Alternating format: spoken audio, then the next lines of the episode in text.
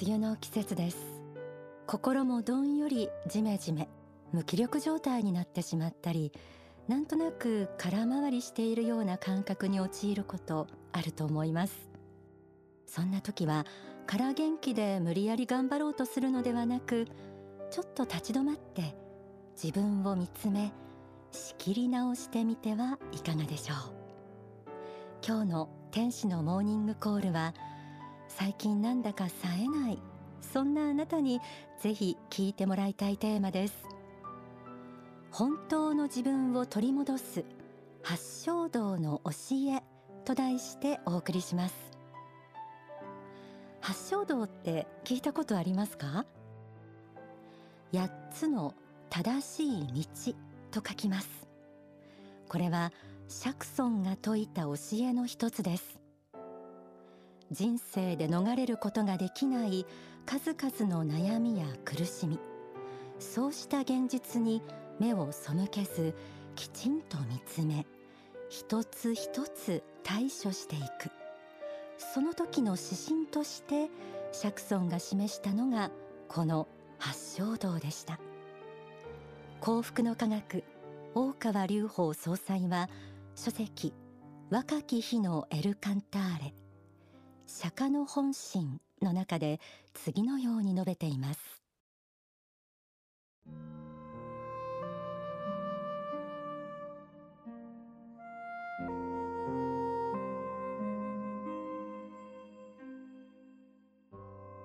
人間はともすれば感情のままに流される。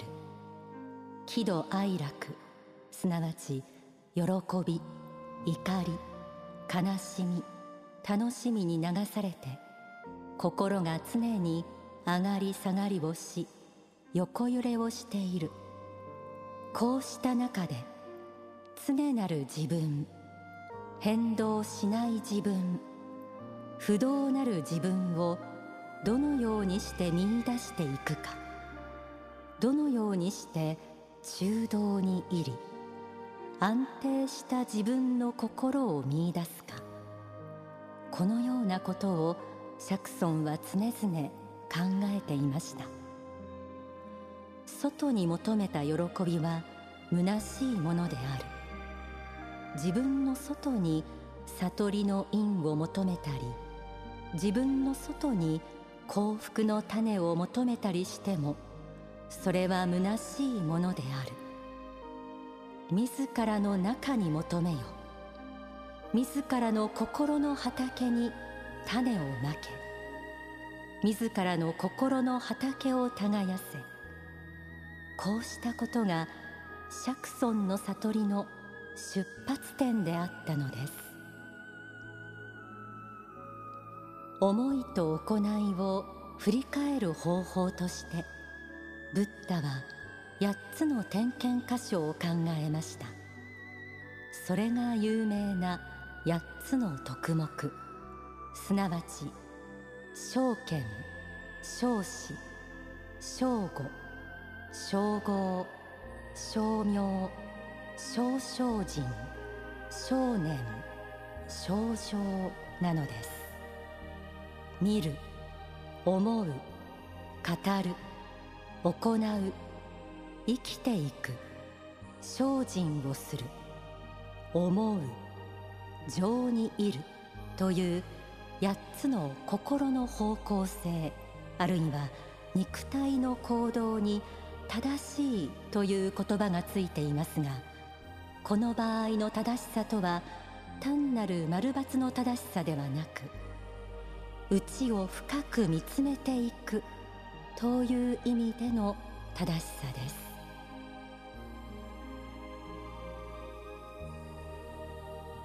日常のさまざまな出来事を喜び怒り悲しみ楽しむ。そうした喜怒哀楽の感情は人間の情緒を支える大事な面もありますがこうした思いに振り回されてくると初めは自分らしく感情を表に出していただけのつもりがいつしか欲望に支配され自分らしさを失っているということもあるのではないでしょうか。釈尊は自分の感情に支配されるのではなく自分の感情を支配しなさい。心を主とするのではなく心の主となれということを繰り返し説きました。そしてそのための指針として説かれたのが8つの正しい道。八正道の教えです。八正道は実は深めても深めても深めきることのない教えです。今日はこの八正道を身近に感じていただくために分かりやすくしてみました。一つずつ振り返り自分自身を一緒に見つめてみてください。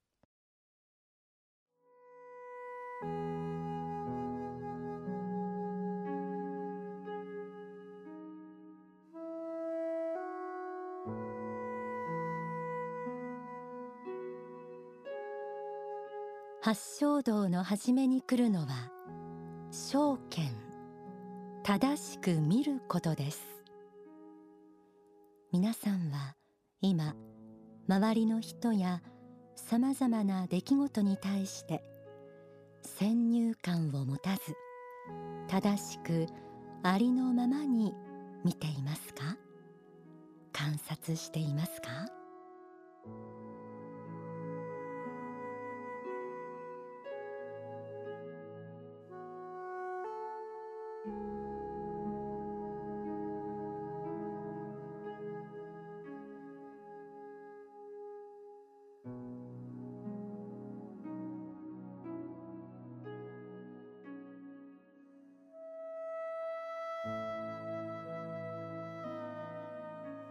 次に少子正しく思うこと正しく判断することです。足ることを知らない欲望他人や環境のせいにする心欠点を修正しようとしない自分などに踊らされていませんか？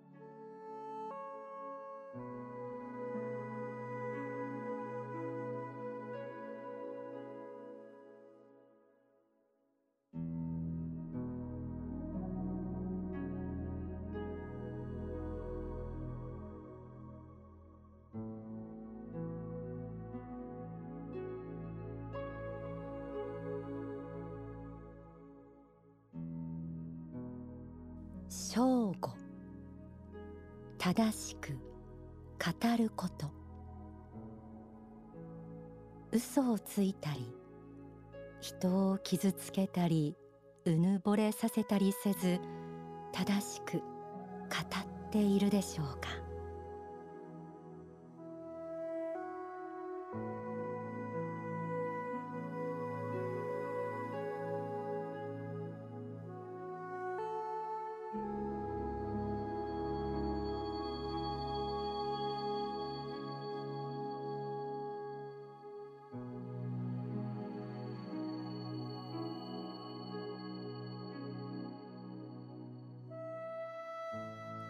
称号正しい行いのこと。人として恥ずかしい生き方をしていないでしょうか。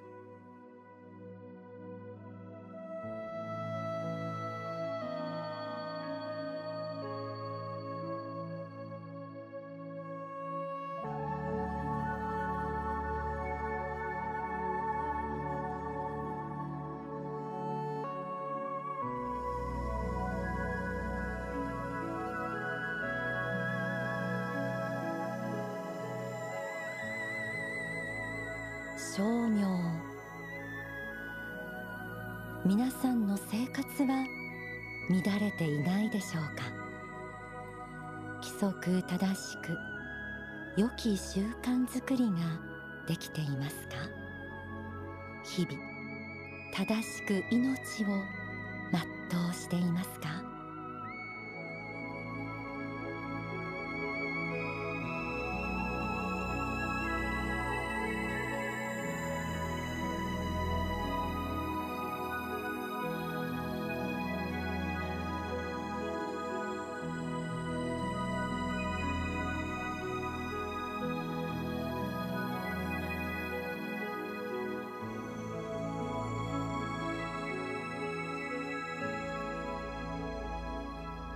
少々人。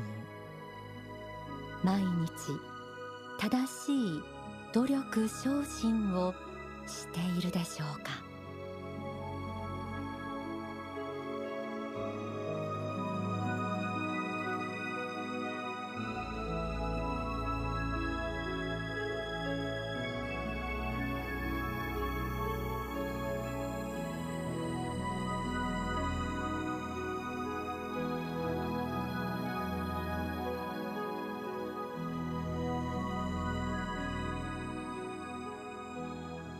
少年。人生計画や社会貢献など正しく心に念じられていますか？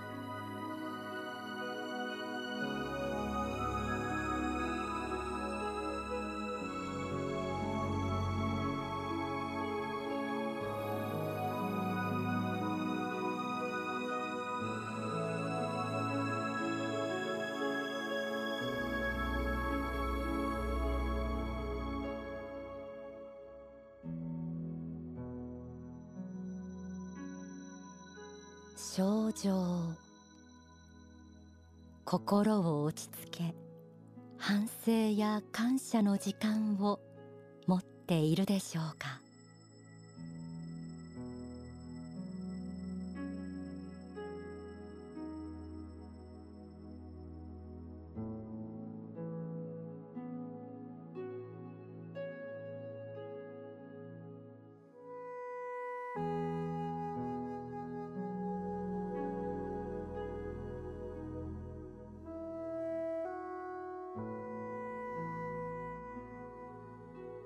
以上が八正道に基づいた心の点検です。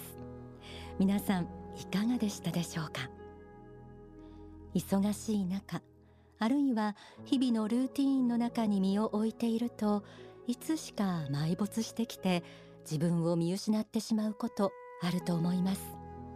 そんな時は少し時間をとって自分の心を見つめ整えていくことが必要です。そしてちょっと考え違いしてしまっていたなと思うことがあったら考え方に修正をかけて元通りの丸い心に戻していきたいものです。これを繰り返していくことで徐々に心がきれいになってきて仏の光が差し仏の子としての光り輝く自分を取り戻すことができます。ではここで大川隆法総裁の説法をお聞きください。自らを顧みるときに自らの心の中にダイヤモンドの原石のごとく光り輝いている本質というものは決して忘れてはならんのであります。これが私が今回説いておる反省の方法の特色の一つであります。人間罪の子を言っておるのではない。単に間違いを正せとだけ言っておるのではない。その奥に素晴らしい自分があるということを忘れるな。中心部分に混合石の部分があることを忘れるな。その部分は高級霊と一体の部分であり神仏とつながっておるパイプの部分である。黄金のパイプの部分である。これが自分の中にあることを忘れるな。この自分の中にある一本の黄金のパイプというものこのパイプを通じて高級書霊たちから光が流されてきておるというそういう自分の在り方というもの。一旦知った上でこのパイプの周りに作っておる曇りを取り除いていくべきである。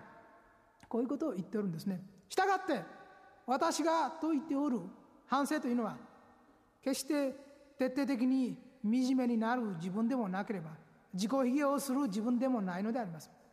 反省ということを通すことによって皆さん方は本当に湯上がりのようなさっぱりとした気持ちのいい気分になっていかねばならない。本当に温かい自分すっきりした自分優しい自分素晴らしく見える自分でなければならない。反省の後に光ってくる自分でなければいけない。反省の後にボロボロになったボロ雑巾のような自分が見えるだけではまだ十分ではない。それは自分の中にある本当の神の子の実相をまだ認めていないということである。本当の中自分の内の内にはそれだけの素晴らしいものがあるということをしっかりと掴んだ上でそしてその表面の赤を落としていくということが大事なわけであります。お聞きいただいた説法は書籍悟りの原理に収められています。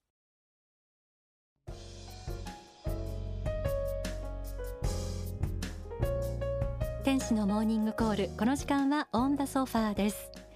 発祥道を特集している布教師ワッツ幸福の科学から編集員の関根文夫さんにお越しいただきました。お話を伺っていきます。関根さんよろしくお願いいたします。今までお聞きになっていてこの発祥道いかがでしたか？すごく聞いていてですねあの私自身心楽になりました。うん、そうですか。はい、えっとこの布教師ワッツ幸福の科学ってどんな冊子なのか教えてください。はい。毎月20日頃に発行している8ページぐらいの小さな冊子でございまして、うん、幸福の科学が教えている、まあ、霊的人生観ですとか悩みの解き方ですとかそういうことを、まあ、イラストですとかを使いながら分かりやすく実践しやすく、えー、紹介しているというものでございます。あの発祥道っていうとそれこそ仏教の真髄というか深淵なる教えの一つですけれども関根さんは大学時代仏教哲学をかなり深められたということです。えー、発祥道も大学時代から触れてらっしゃいました？そうですね。多分高校時代ぐらいからやっていると思います。はい、なんでまた？いやちょうどあの幸福の科学の本で、まあ、今はもうないのかもしれませんけども新設発祥道っていう新設発祥道、はい、本がありまして、はい、それを読んでいて、うん、それであの、まあ、いつの間にか実習するようになっていたというあらすごいですね。難しく感じなかったですか？すごいわかりやすかったです。あらそうですか、はい発祥道、えー、今日もお送りした8つの項目ですけれども今回の「和幸福の科学」での発祥道の見どころを教えてください、はい、今回はですねあの証券からまあ、症状まである発祥道のうちの最初の3つ証券証子証語を取り上げております、うん、身近に感じられるような体験談ですとかをちょっと出しながらですね、うん、登場していただきながら、えー、簡単に実習ができるようにですねポイントを紹介している形です。うん関根さんは発祥道のに取り組まれる中で、はい、特にどこが一番こう深まるというか何かね、えー、感じるところありますか？やっぱり証券発祥の最初の部分ですね、はい、正しく見る、はい、うん。例えばこうどんな感じで振り返られるんですか、まあ、私の場合ですと例えば、まあ、電車あの職場から帰る時とかに話した内容ですとか、うん、あの仕事の内容とか思い出して、うん、あるいは人から言われたこととか思い出してその時に自分の取った行動あるいは相手をどういう目で見たかっていうことを、まあ、考えてみる客観視してみるということを、まあ、毎日点検してますね。はい、そうですか、まあ、本当にあの発祥度は深くて私もこうまだまだ愚道は続くという感じですけれども、はい、今日はねあのそれこそこの「和幸福の科学」でもそして今日の放送の中でも皆さんに分かりやすく、えー、とつきやすい感じで、えー、取り組んでいただけるというような様子がになっていると思います。この「和幸福の科学」はどうしたら読めるでしょうか？はい。えっと、毎月、えー、20日頃に出ているものなのであの全国の幸福の科学の支部等にですねあの行っていただくと、まあ、入り口あたりにですねあのご自由にお取りくださいという形で、えー、置いてございます。はい、もう間もなくですね。そうですね。はい、あともう一つは幸福の科学の公式サイト、えー、アクセスしていただくと全ページがまあ20日以降にですねアップされておりますのでそちらもご確認いただければと思います。はいわかりました。巷で話題マインドフルネスの原点というサブタイトルなどもついています。まさに原点奥の奥にある深い発祥度ぜひ、えー、皆さん触れてみてください。布教師編集局から関根文夫さんにお話を伺いました。ありがとうございました。ありがとうございました